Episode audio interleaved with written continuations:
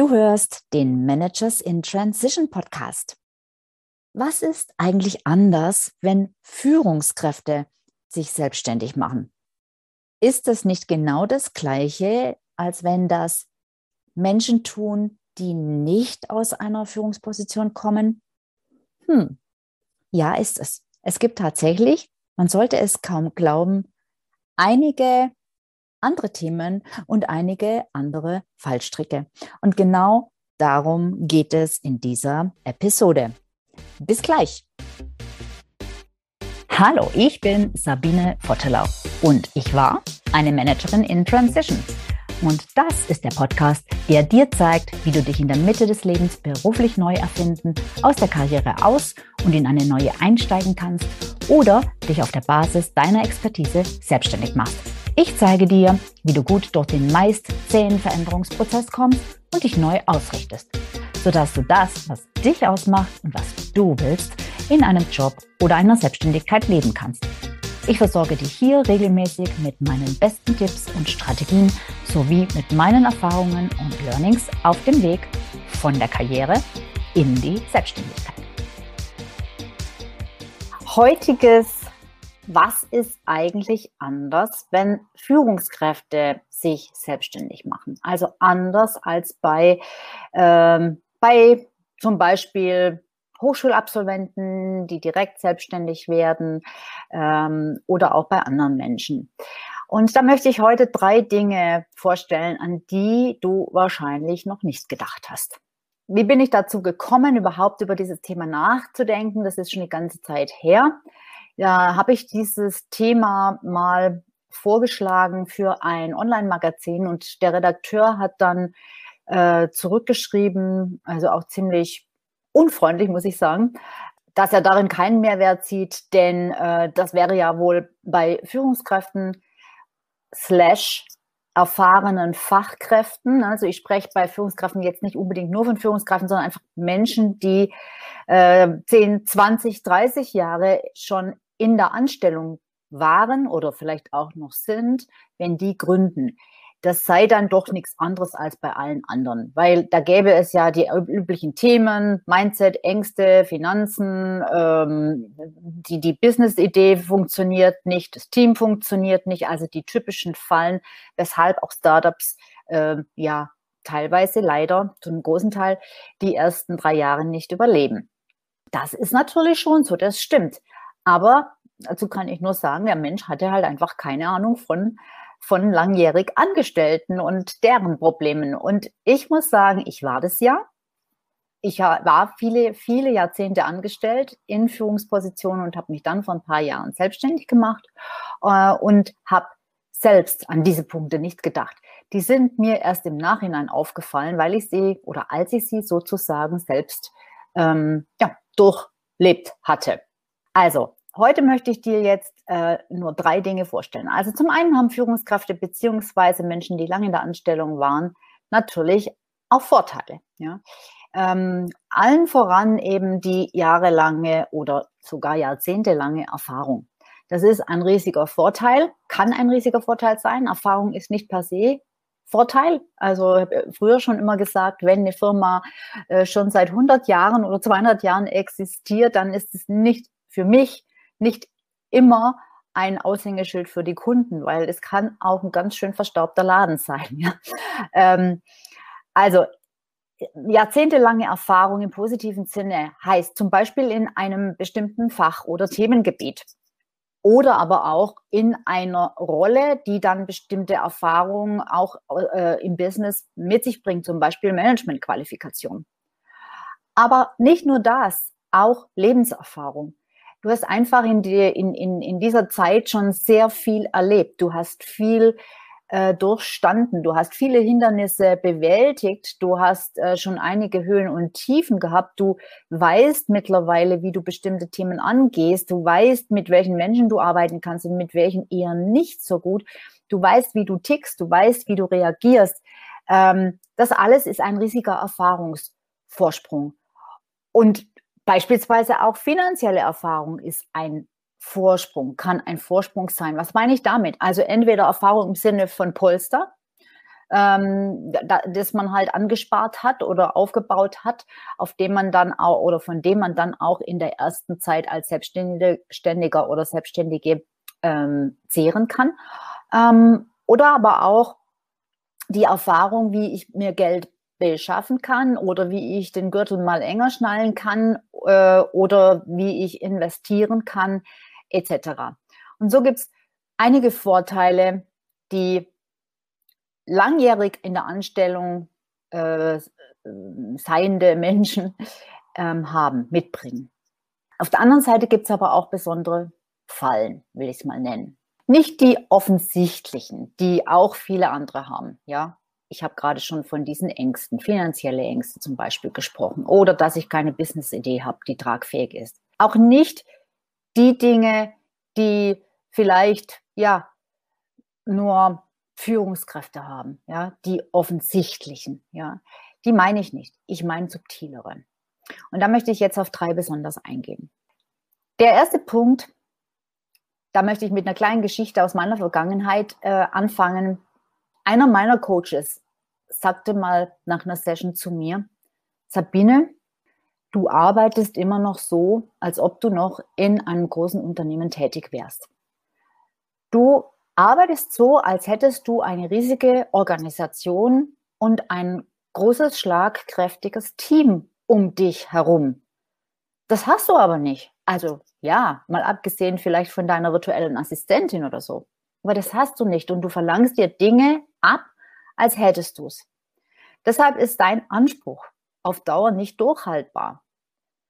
Also du, du, das schaffst du einfach auf Dauer nicht. Das heißt, ein übertriebenes, äh, ein, ein, ein übertriebener Anspruch beispielsweise an Professionalität.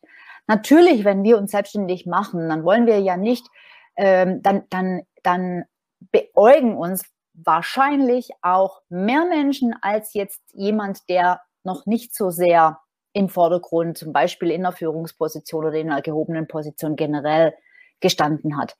Und natürlich wollen wir uns nicht blamieren. Und natürlich wollen wir dann, wenn wir vielleicht auf unserem LinkedIn oder Xing-Profil dann äh, sozusagen die Katze aus dem Sack lassen und das Profil ändern, natürlich wollen wir dann, wenn die Leute unsere Website besuchen, auch hm, ziemlich cool dastehen und nicht irgendwie, ja, äh, unseren Ruf schädigen.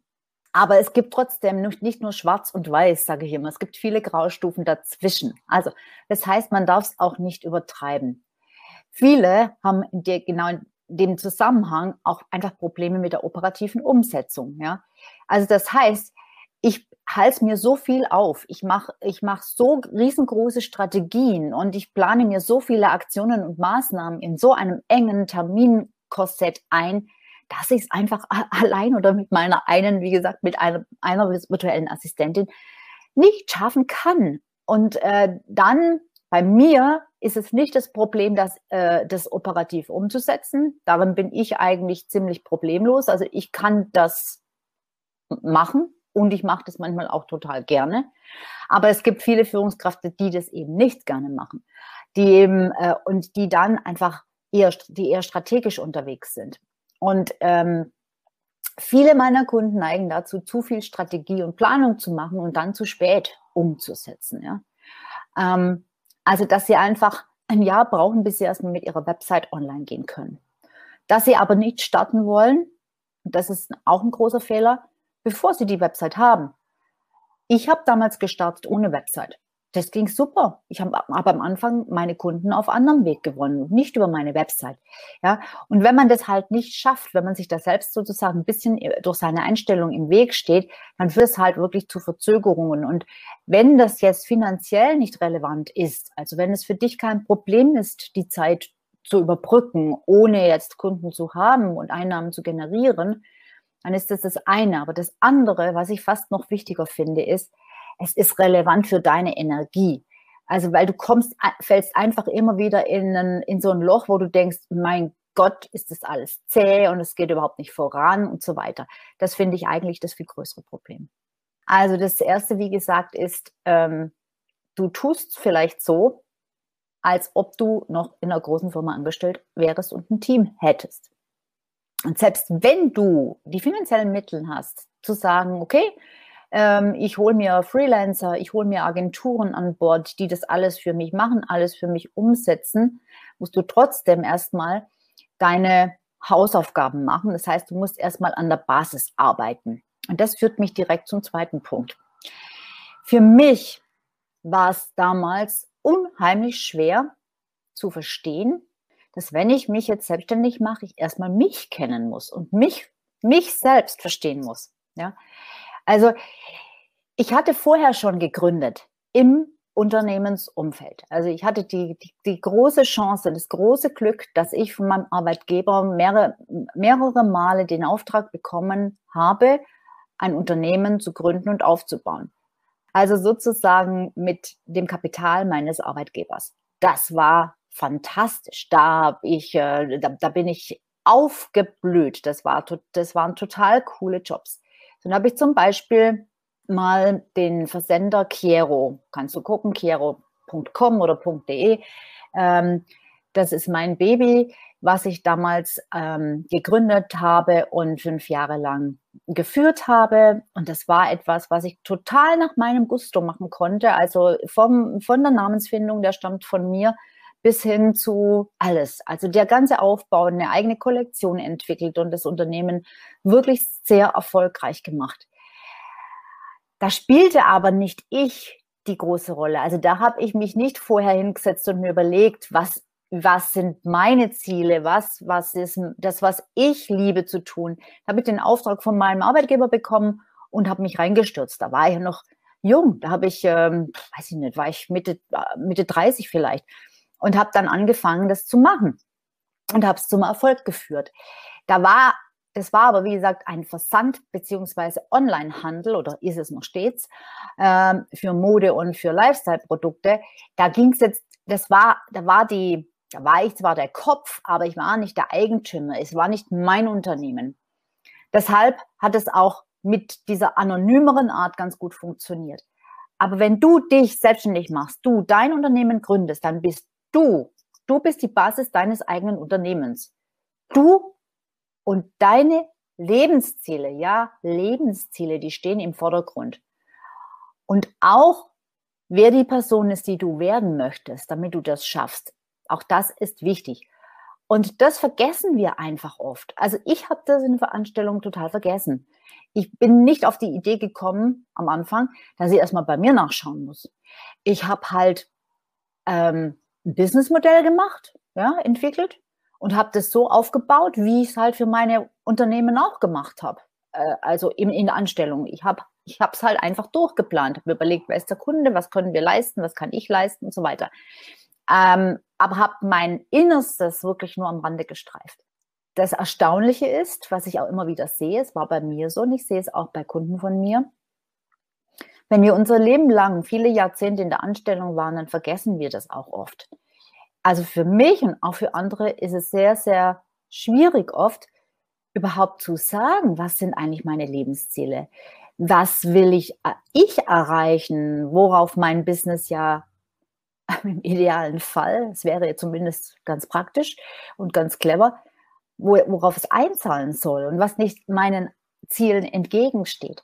Also das ist, was will ich eigentlich? Was ist es eigentlich, was ich wahnsinnig gern mache? Was sind eigentlich die Dinge, wodurch ich in Flow komme? Was sind eigentlich meine Werte? Und dabei, by the way, bei der Arbeit, die ich dann irgendwann auch mal gemacht habe, wie ich es verstanden hatte, bin ich zum Beispiel erst viel später darauf gekommen, warum, warum für mich die letzten anderthalb Jobs ungefähr in der Anstellung nicht mehr gut waren. Weil ich total gegen meine Werte handeln musste. Das war mir aber vorher nicht klar geworden. Also das vergessen wir oft und das ist wirklich, wirklich wichtig. Und das führt mich jetzt zu meinem dritten Punkt, das Thema Ich-Sein, ähm, was auch oft ein Problem ist. Wir haben verlernt, authentisch zu sein in so einer jahrzehntelangen Anstellung. In so einer Anstellung spielen wir ganz oft eine Rolle. Nicht als Anfänger, nicht als, nicht als ähm, ähm, Berufsstarter, nicht als jemand, der irgendwo ähm, ja, in der Linie auf Sachbearbeiterebene oder so arbeitet. Meistens ist es da so, dass man sich vielleicht sogar ja mit den Kollegen verbündet äh, äh und, ähm, und auch viel tatsächlich von seinem Frust im Kollegenkreis rauslässt. Es ist zwar jetzt nicht so die ganz professionelle Art, aber das sieht man ja immer wieder. Aber wenn man dann in der Karriere wächst, also in den Positionen wächst, dann geht es natürlich irgendwann nicht mehr. Und dann sollte man das tunlichst unterlassen. Und dann führt es sehr oft dazu, dass man nicht mehr echt ist. Also ich war nicht mehr echt in meinen letzten Positionen. Damals, wo ich oben, äh, wo ich, wo ich oben gesagt habe, äh, vorhin gesagt habe, äh, Kero, wie ich Kero gegründet habe, da habe ich noch keine Rolle gespielt. Da war ich so ein, da war ich auf dem äh, im Karrierewachstum noch drin. Da ist genau das, was ich konnte und wie ich drauf war, war genau das war da gefragt. Das war aber, sage ich jetzt mal, pure Zufall. Also die haben mich deshalb dafür ausgewählt, weil sie jemanden wollten, der so tickt und so arbeitet wie ich.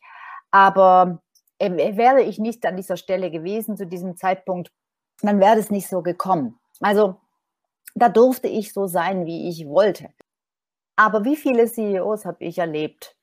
Nicht nur CEOs, aber eben auch CEOs, die überhaupt nicht authentisch sind, waren beziehungsweise sind, die nichts von sich preisgeben, nichts von dem, was sie eigentlich, wer sie eigentlich sind, was sie eigentlich empfinden, die sich nach außen extrem distanzieren, auch ihren Mitarbeitern gegenüber, aber auch nach außen äh, den Kunden gegenüber und so weiter. Wir spielen eine Rolle, wir verlernen es, authentisch zu sein. Und ohne Authentizität aus meiner Sicht kannst du keine erfolgreiche Selbstständigkeit aufbauen.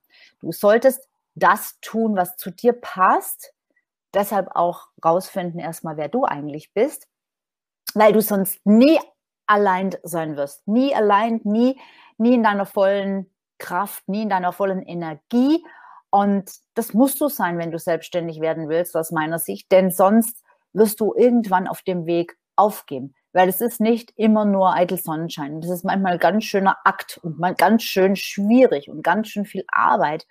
Und ähm, wenn du wirklich gut werden willst und wenn du dich wirklich für ein bestimmtes Thema positionieren willst, dass die Leute für dieses Thema nur zu dir kommen, was ich dir sehr rate, dass du das versuchst äh, zu erreichen, dann musst du dich auch in dieses Thema reinfressen. Dann musst du da wirklich viel dran arbeiten, viel lesen, viel, viel recherchieren etc. Und wenn es etwas ist, was du nicht gern machst, wo du nicht authentisch sein kannst, dann wird es irgendwann, wird es dir um die Ohren fliegen, weil du dann einfach irgendwann keine Lust mehr drauf hast. Weil du sagst, boah, das regt mich auf, das nervt mich oder vielleicht auch, das ist mir sowas von langweilig ich möchte was anderes machen. Ja, das waren meine drei Fallen, die kaum jemand vorhersehen kann aus meiner Sicht, wenn er sich selbstständig macht, die aber bei vielen zutreffen. Also ich fasse nochmal zusammen. Die erste Falle, du tust so, du arbeitest so, du denkst so, ähm, wenn du dich selbstständig machst, als wärst du noch Teil einer großen Firma, eines großen Unternehmens. Die zweite Falle, du kennst dich selber nicht und du vor allem hast auch überhaupt gar nicht die, die Idee, dass das wichtig sein könnte, sondern du denkst nur in äh, KPIs, in betriebswirtschaftlichen äh, Strategien und, äh, und, und Zahlen und Modellen. Aber da spielt der Mensch darin, also der Gründer, keine Rolle. Und du übersiehst es total. Also dir fällt nicht mal ein, dass das eine Rolle spielen könnte. Das ist die zweite Falle, weil es spielt eine Rolle. Und die dritte Falle ist, die ganz schwer erkennbar ist, dass du nicht authentisch bist, dass du das verlernt hast. Und ähm, dass du auch, das, das, das, das merke ich jetzt nach den ganzen Jahren manchmal noch bei mir, wenn ich was schreibe, dass ich, dass ich mir das so angucke und denke, bist das jetzt echt du? Noch immer, weil es alles schön sein soll und ordentlich und professionell in einer, ja, Professionalität, wie wir halt die Vorstellung davon haben. Ja. So, mehr zu diesem Thema. Wenn ich habe noch mehr Fallen. Das sind jetzt drei, die ich sehr wesentlich finde, die ich alle drei auch selbst erlebt habe, also in die ich getappt bin. Ähm, aber ich konnte im Laufe der letzten Jahre noch etliche mehr identifizieren. Und dazu gibt es von mir auch einen Blogartikel, falls du den lesen möchtest. Ähm, der, den, den findest du unter sabinevorteller.com slash Führungskräfte minus Selbstständigkeit. Achtung, in diesem Führungskräfte minus Selbstständigkeit sind drei Umlaute und die schreibt man immer mit, also äh, praktisch mit, also nicht mit Ü oder Ä, sondern mit UE und AE, bitte, beim Link. Ich setze den Link oder die Links aber auch nochmal dazu. Und wenn du an dem Punkt stehst, wo du dich selbstständig machen willst aus einer langjährigen Karriere heraus, dann empfehle ich dir auch gern noch mein kostenloses Online-Seminar. Und das findest du unter sabinevorteller.com schrägstrich slash Hara wie Hamsterrad, Hara minus drei.